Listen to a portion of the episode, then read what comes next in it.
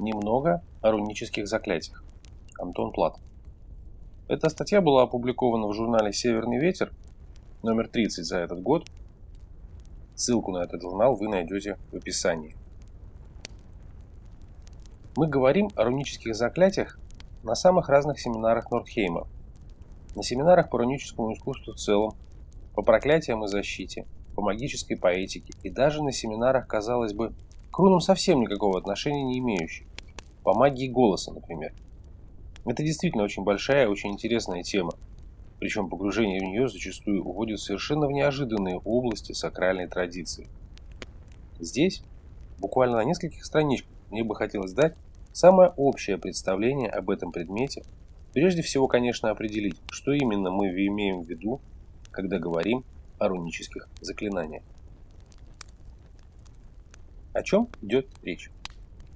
Во-первых, как следует из самого названия, мы говорим о магических текстах, которые записаны или могут быть записаны рунами.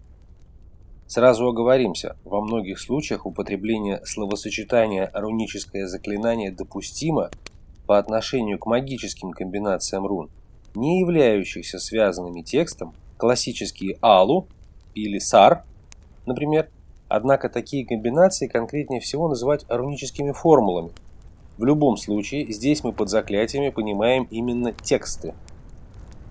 Далее, мы говорим о текстах, которые записаны, могут быть записаны рунами на определенном языке. Если мы используем младшие руны, это древнесеверный, он же не совсем точно древнеисландский язык, на котором говорила Скандинавия в конце первого, начале второго тысячелетия.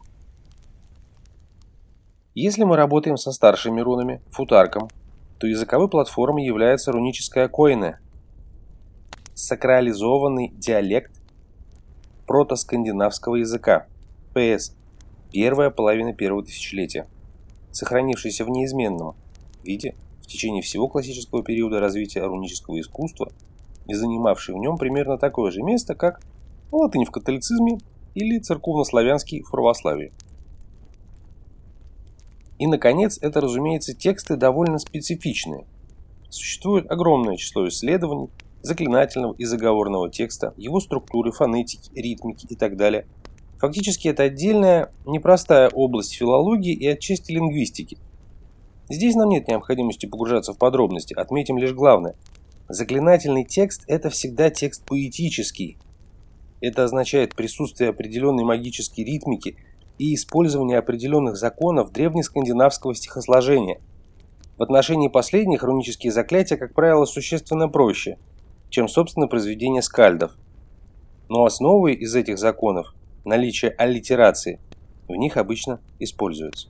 Если немного огрублять, можно сказать, что аллитерации – это внутреннее созвучие, соединяющие два или более фрагмента текста за счет повторения согласных, а иногда и гласных, но это уже ассонансы.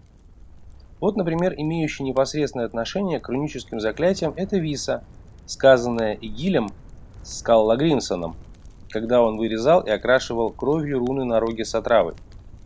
Перевод с «он» выполнен с соблюдением размера оригинала «дротквет». В рог врезаю руны. Кровью здесь присловие. Крашу и под крышей – красных благодетельниц. Пьяной пены волны пью из зуба зубра. Бедно, Барт, обносишь брагой наше брашно. В отношении рунических заклятий немаловажно в частности, что в аллитерационном стихосложении возможны поэтические фразы, состоящие из одной строки. Вот он показательный пример. Руническая надпись на знаменитом роге из Галляхуса – Дания, V век. Безусловно, для полного восприятия материала, который мы сейчас с вами читаем, необходимо все же ознакомиться с содержанием журнала для того, чтобы иметь перед собой наглядное графическое представление о том, что же мы сейчас имеем в виду. Примеры. Амулет из сектуны. Швеция, вторая половина XI века, предназначенный в частности для изгнания духов болезни. Руническая надпись нанесена на две стороны медной пластинки.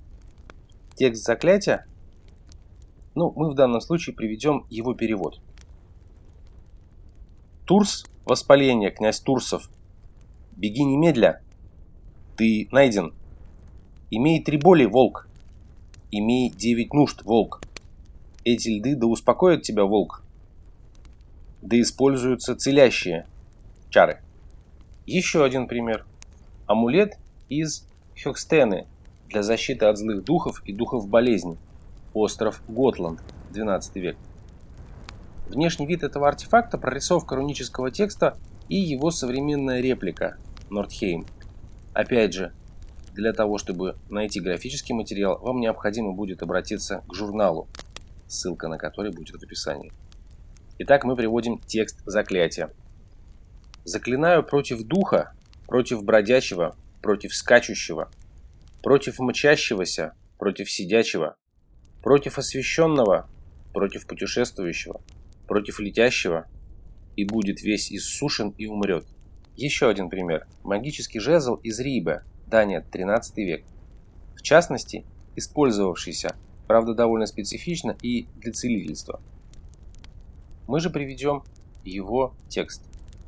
«Я прошу о защите землю и высокое небо, солнце и святую Марию, и самого Господа Бога прошу, чтобы Он даровал мне руки целящие и язык исцеляющий, чтобы излечить перепуг, когда будет то нужно, из спины и груди, из тела и члена, из глаза и уха, из отовсюду, куда зло войти может.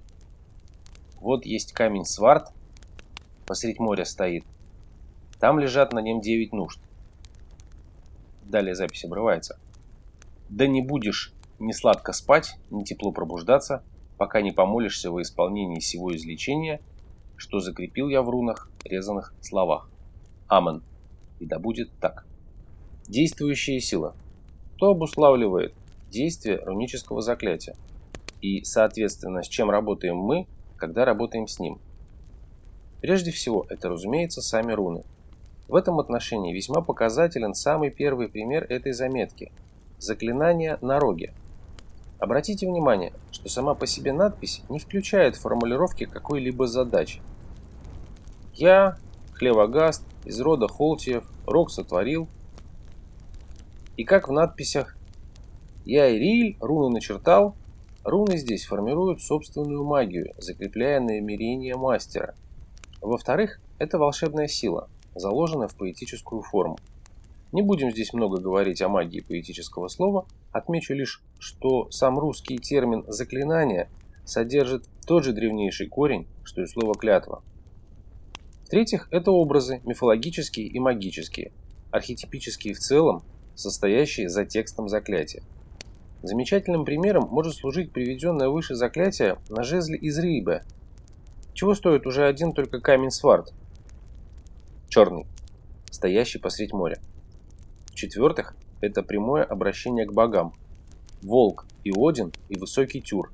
Так начинается, например, заклятие на единственном в истории руническом артефакте, изготовленном из черепной кости человека. Дания, 8 век. И, наконец, пятое – это голос. Сегодня мы почти наверняка знаем, что при создании предметов силы, подобных упомянутым выше, заклинания одновременно записывались рунами и произносились вслух, Собственно, об этом нам и говорят сами рунические тексты. Начало заклятия из Хёксны. В переводе, переведенном выше, мы используем русский глагол «заклинаю», как соответствие древнесеверному глаголу «гала». Однако значение его гораздо шире, и мы с равными основаниями могли бы перевести надпись как «колдую против духа» или как «пою против духа». Магия голоса не менее важный элемент сакральной традиции, чем магия поэтического слова. Цитируя одну из наших публикаций по этой теме, можно сказать, что маг, сотворяющий заклинания, утверждает словом и звуком свое присутствие в этом мире, вплетает себя в ткань мироздания, утверждая свое право на изменения. И, конечно, эта работа подразумевает использование отнюдь необычного бытового голоса.